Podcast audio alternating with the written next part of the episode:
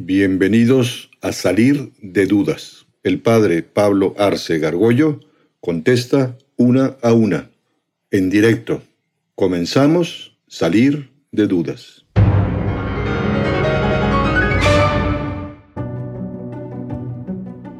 Ah, yo quería saber por qué la vida de Jesús fue tan corta. Pues también es otra pregunta que habrá que hacer directamente a nuestro Señor, ¿no? Eh, eh, sabemos que eso vivió alrededor de 33 años, que, es muy, corto, ¿no? Luego uno se sorprende también, por ejemplo, si tú te fijas, por ejemplo, otros personajes, digo, de otro nivel, pero tú te das cuenta a qué edad murió Mozart, era muy jovencito. Hay mucha gente que muere muy jovencito y hace muchas cosas. Pero necesitó, nuestro Señor no necesitó mucho tiempo, si además nos damos cuenta, vivió unos 33 años, los últimos tres de su vida fue propiamente lo que se conoce como la vida pública, cuando ya él empieza a predicar ¿no? es el Evangelio, es buena noticia, un modo de vivir, un modo de ser. Y, en, poco menos de tres años, con unos seres, unos discípulos que estaban a su alrededor, transmitió todo un mensaje. O sea, no, no se necesita mucho tiempo, ¿no? Pero ¿por qué quiso vivir 33 y no 50 o no morir a los 80? No tenemos ni idea, ¿no? Pero le bastó, digamos, eso, ¿no? Y además la mayor parte del tiempo vivió pues, trabajando como cualquier persona normal, vivió en una familia, etc. Yo no termino de entender por qué fue condenado ni por qué se le dice Cordero de Dios. Bueno, son dos preguntas interesantes. El Señor fue condenado, digamos, por dos instancias. ¿no? Por el Sanedrín, que era como el, el cuerpo supremo del mundo de los judíos, y por, por Poncio Pilato, que era pues el procurador de Roma. No hay que perder de vista que cuando nuestro Señor pues está en, en, en, esos territorios de Palestina, eh, los romanos ya han tomado posesión de ese territorio. Los romanos invadieron ¿no? lo que es este, Galilea y Judea, de tal manera pues que son invasores los romanos y por eso cobran impuestos a, los, a los judíos. Y entonces, eh, los eh, judíos, que son, eh, tenían una autoridad tremenda ahí, pues lo que hacen es que no le creen a nuestro Señor, ¿no? le creen, les entra mucha envidia y además tienen pavor de que si hay alguna revuelta popular, porque pues justamente nuestro Señor muere en la Pascua, la Pascua judía es una fiesta, el Pasha, que están conmemorando el paso de Dios cuando el pueblo judío estaba en Egipto, pues eh, Dios quiso que saliera todo el pueblo eh, de Egipto, el faraón no los deja salir, entonces Dios manda un castigo a todo el pueblo de Egipto, ¿no? Y mueren todos los primogénitos. Y eso lo vienen festejando, la salida de Egipto hacia la tierra prometida. Entonces en Jerusalén es una gran fiesta. Van judíos de toda la región y de otras partes del mundo a la gran fiesta. Entonces los, las autoridades judías, los del Sanedrín, eh, especialmente el sumo sacerdote Caifás, tienen pavor de que haya revuelta y entonces que los romanos aplasten y maten a muchos judíos. Eh, y entonces por eso empiezan a atacar a nuestro Señor y además no le creen. Dicen, ¿cómo te crees tu Dios? ¿Tú quién eres? Tú naciste en un pueblucho, ¿cómo es tú eres de Nazaret y de Nazaret no puede salir nada bueno, etcétera? Y empiezan ellos a, tratar de, matar a nuestro Señor y dicen, más vale que muera uno a, que no mueran muchísimos judíos porque se van a enojar los romanos. Pero los, el Sanedrín no se atreve a matarlo. Entonces van y lo acusan al poder romano, el, la autoridad ahí es Pilato, y lo llevan y lo acusan. Realmente los que acaban matando a nuestro Señor digamos, los, los, instigadores de la muerte son los mismos judíos, pero los ejecutores de la muerte son los romanos. Ese es el, el, motivo por que, lo, lo, lo, crucifican. bueno, primero Pilato manda golpearlo y todo porque tenía esa, él, él tenía ese poder para hacerlo, cosa que no podían hacer los judíos. Y el término Cordero de Dios hace referencia a una profecía que se lee en, en la Biblia, que es el caso de Abraham. ¿eh? Cuando Dios escoge a Abraham, pues eh, ahí empieza el pueblo judío, es el origen del pueblo judío. Digamos, los católicos, los cristianos, somos judeocristianos, de ahí venimos, del pueblo escogido.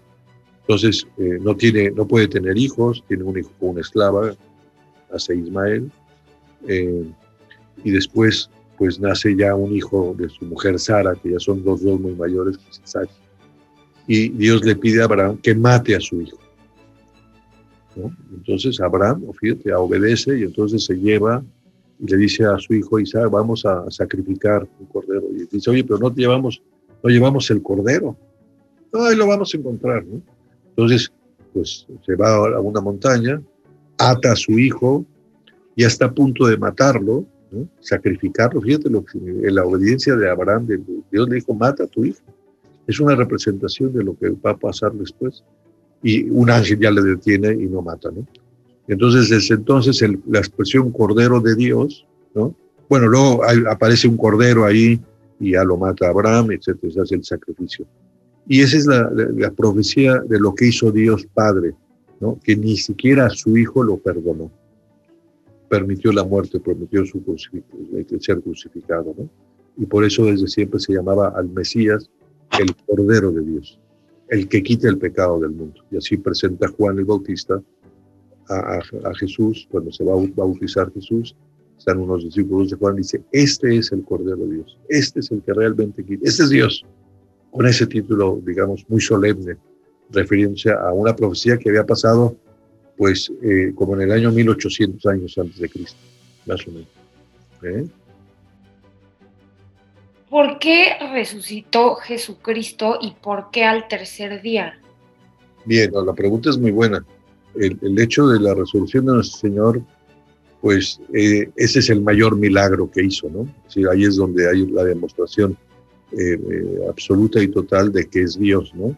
San Pablo explicaba en el siglo I que, si Cristo no hubiera resucitado, nuestra fe sería algo absurdo, vano, ¿no? Si estamos siguiendo un hombre, un, well, dijo cosas bonitas, una especie de líder. O sea, Jesucristo todos los milagros que hizo nuestro Señor, que tenemos relatos bastante precisos, por lo menos de 20 de ellos con mucho detalle, eh, no es que nuestro Señor quisiera estar impresionando a la gente y voy a hacer un show, ¿no? Al contrario, pedía, era humilde y decía, curaba a alguien, decía, pero no lo digas. Él, quería demostrar eh, que era Dios. Y la demostración más clara de, de eso es eh, su propia resurrección por su propio poder, ¿no? No fue él resucitó a otros muertos.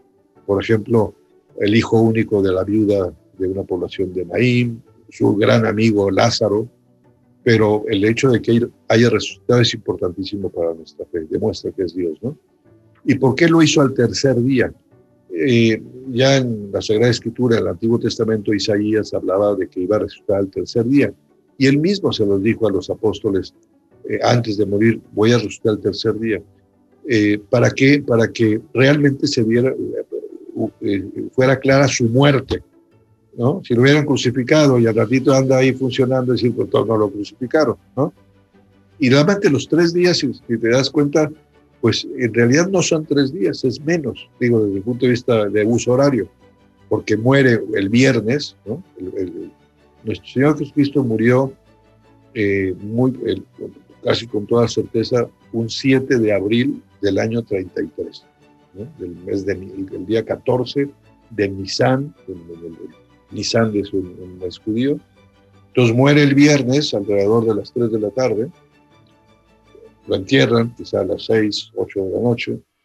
Está, ya ese es el primer día en la contabilidad, el viernes. Todo el sábado y al amanecer del, del, domingo ya resucitado. En realidad es mucho menos que, las, que los tres días completos. Pero tenía que ser así para demostrar que realmente había muerto y que realmente había resucitado. Y realmente lo que la resurrección del Señor pues aclara muchísimas cosas a los que lo están siguiendo.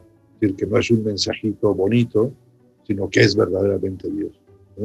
Y por tanto todo su mensaje tiene un valor de la palabra de Dios.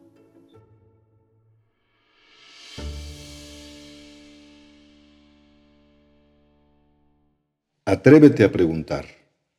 Envía tus preguntas por correo electrónico a salir de dudas seguido arroba Dinos también si quieres participar en vivo en una sesión por Zoom. Está claro, hay que salir de dudas.